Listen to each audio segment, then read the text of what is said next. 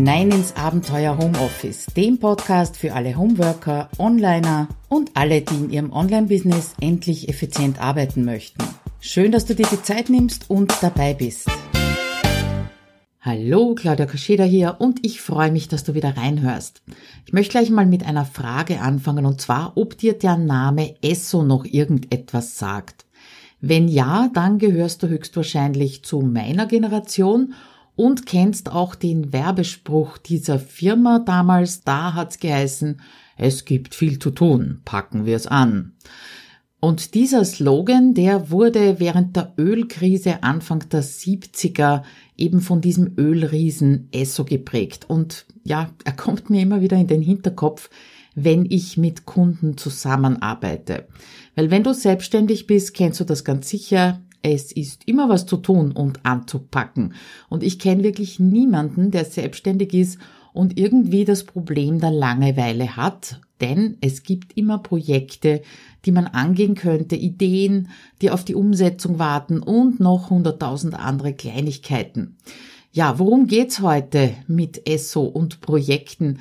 Im Prinzip geht's darum, wie du kraftvolle und schnelle Entscheidungen treffen kannst. Ich mache das auch anhand eines Beispiels und gebe dir sieben Fragen an die Hand, die dir noch dazu in eine nette Matrix verpackt dabei helfen können, eben diese schnellen Entscheidungen treffen zu können. Da wir gerade bei Projekten und Projektentscheidungen sind, mein nächstes Webinar geht um die Projektplanung. Am besten du gehst auf abenteuerhomeoffice.at-webinare und dann wirst du zum aktuellen Webinar weitergeleitet. Wenn du das eben äh, rechtzeitig hörst, dann ist es die Projektplanung und wenn du später hörst, wird es irgendein anderes Webinar sein. Gut, dann gehen wir mal rein in dieses Thema Projekte, kraftvolle und schnelle Entscheidungen. Ähm, vielleicht bist du gerade in der Situation, dass äh, das Geschäft anläuft, ja, dass sich deine Sichtbarkeit erhöht. Äh, Kunden und Kooperationspartner werden auf dich aufmerksam und kommen eben mit Projekten auf dich zu. Und dann stehst du irgendwann mal vor der Frage, was mache ich denn jetzt als erstes und was von all diesen Projekten ist für dich am zielführendsten und bringt dich einfach weiter. Und wenn du Blogger bist oder Bloggerin bist, dann hast du wahrscheinlich auch noch eine lange Blog-Optimierungsliste. Das sind Plugins auszuprobieren, Kurse durchzuarbeiten, Artikel zu lesen, Tipps umzusetzen. Und genau dann ist eben der Zeitpunkt gekommen, dass du auch mal Nein sagen musst, beziehungsweise dir genau überlegen musst, wann du Ja sagst. Und ich kenne das noch aus meinen Anfängen. Ich habe natürlich zu allem Ja gesagt. Also wer immer auf mich zugekommen ist und mich zu äh, Gastbeitrag, äh, Online-Kongressen oder ähnlichen eingeladen hat, da war ich natürlich mit von der Partie ganz begeistert, dass äh, meine Sichtbarkeit sich erhöht.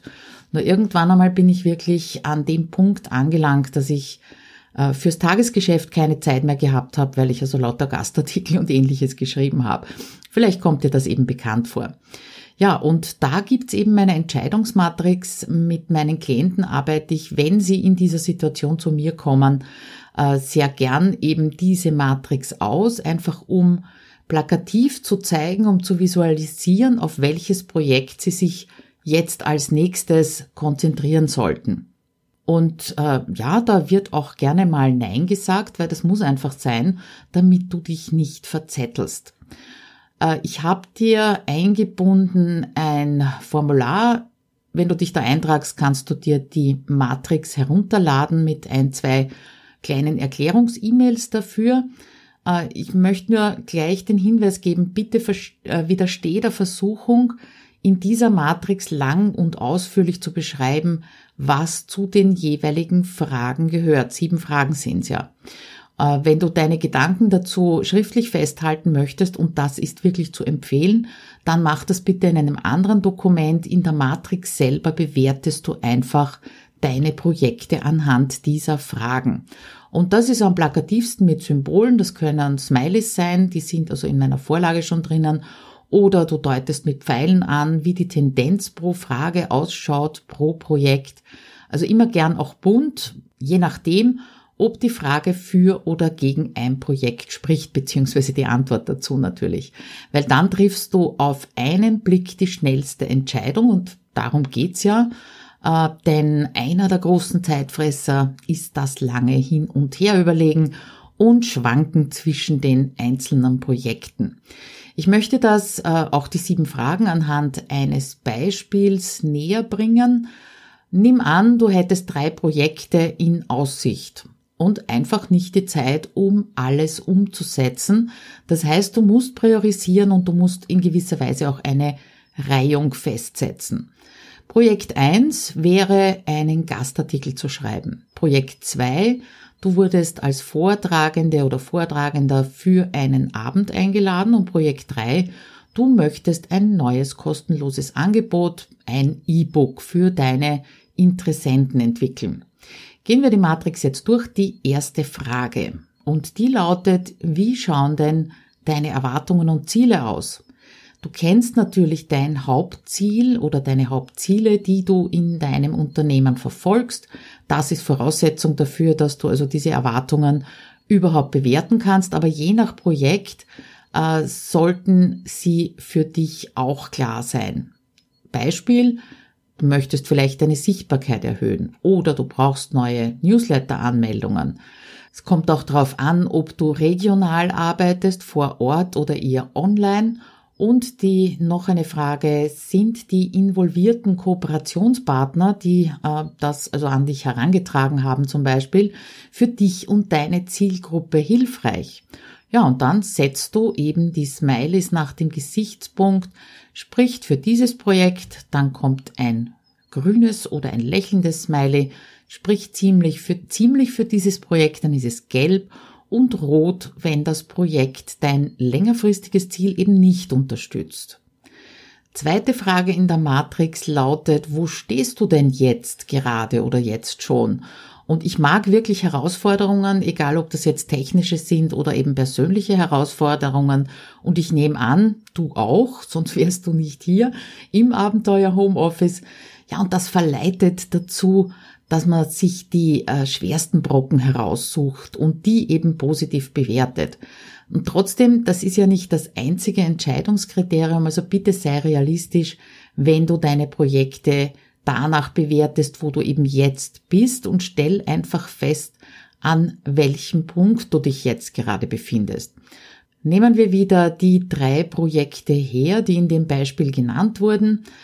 Wenn du noch nie vor Publikum gesprochen hast und dein Herz beim Gedanken an einen Vortrag höher schlägt, dann setz bitte ein rotes Smiley, auch wenn es dich reizt.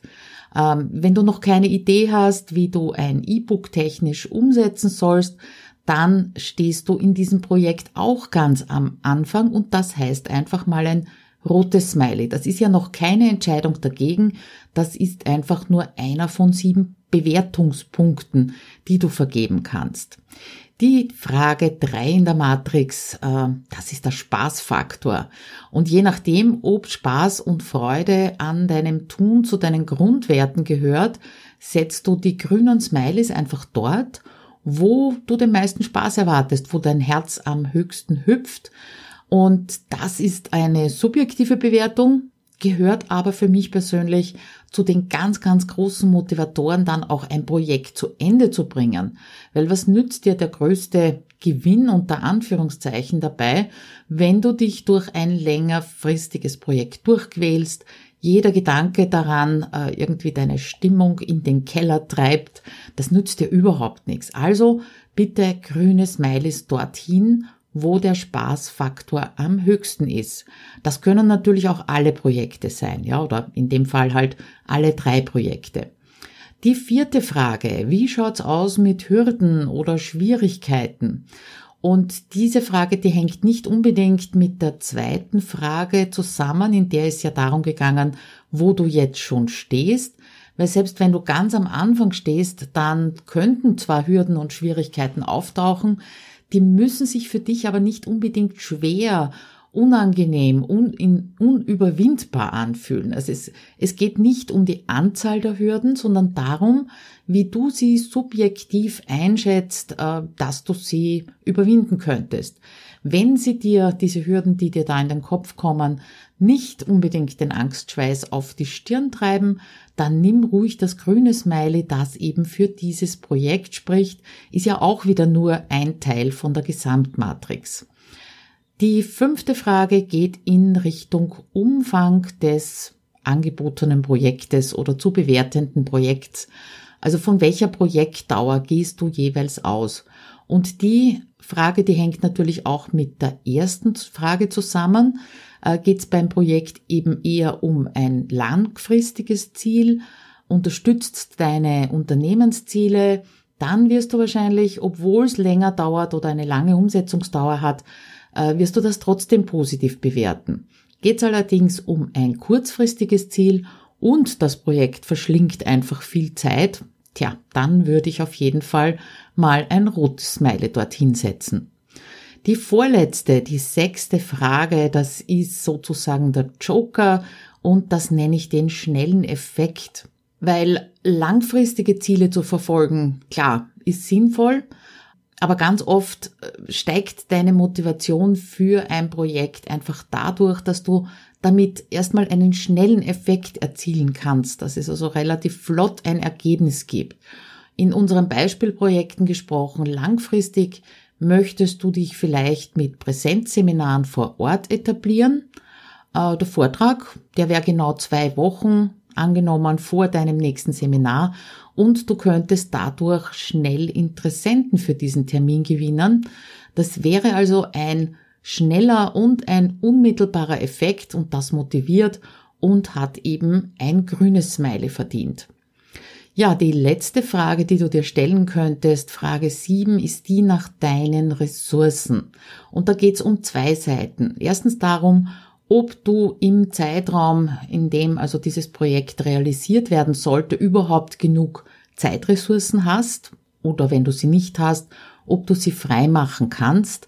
Und wenn du deinen Redaktionsplan oder deinen Terminkalender anschaust und da drin sind einfach keine freien Lücken, dann bedeutet das, dass du vielleicht ungeheure Anstrengungen, Nachtschichten, Wochenendschichten unternehmen müsstest, um das Projekt durchzuführen. Da ist die Frage, ob nicht ein rotes Smiley besser wäre. Die andere Seite der Ressourcen ist aber auch, kennst du vielleicht jemanden, der dich dabei unterstützen kann? Äh, durch Wissen, durch Erfahrung, aber eben auch handfeste Unterstützung, indem du Teile delegierst bzw. zukaufst. Ja, wenn du gut beschäftigt bist, ist das so und so ganz oft äh, eine Entscheidung, die du treffen darfst. Nimmst du entweder Zeit in die Hand oder Geld um eben dorthin zu kommen, wo du hin möchtest. Das bringt mich zur Auflösung. Schauen wir uns doch einmal die Matrix an von dem Beispiel. Ich habe äh, die meine Beispiel selbstständige Maximiliane genannt, einfach deswegen, weil ich niemanden kenne, der so heißt und somit kann sich niemand angesprochen fühlen. Äh, was sind ihre Voraussetzungen? Sie arbeitet hauptsächlich online, hat wenig Erfahrung mit Vorträgen, hat noch nie ein E-Book geschrieben, kennt aber jemanden, der das schon gemacht hat und der Gastartikel würde auf einem für sie nicht so ganz relevanten Blog erscheinen. Ja, und da habe ich dir eingebunden, wie die Entscheidungsmatrix aussehen könnte. Also geh bitte zum Blogartikel. Den Link findest du wie immer in äh, der Beschreibung zu diesem Podcast. Schaust dir an. Ich versuche das mal zu übersetzen, so dass du es auch äh, auditiv mitkriegst. Die liebe Maximiliane entscheidet sich dafür, sich sofort mit dem Thema E-Book auseinanderzusetzen und natürlich auch einen Plan aufzustellen. Und wenn der Plan steht und sie dann genau weiß, was wann zu tun ist und wer sie wie unterstützen wird, dann schreibt sie den Gastartikel, den Vortrag hat sie dankend abgelehnt. Und wenn du dir die Grafik beziehungsweise die Matrix im Blogartikel anschaust, dann wirst du sehen, dass diese Entscheidungen, die die Maximiliane da getroffen hat, nicht so schwierig waren, weil sie eben durch die Smileys und durch diese äh, Visualisierung auf einen Blick sehen kann, in welche Richtung es gehen wird.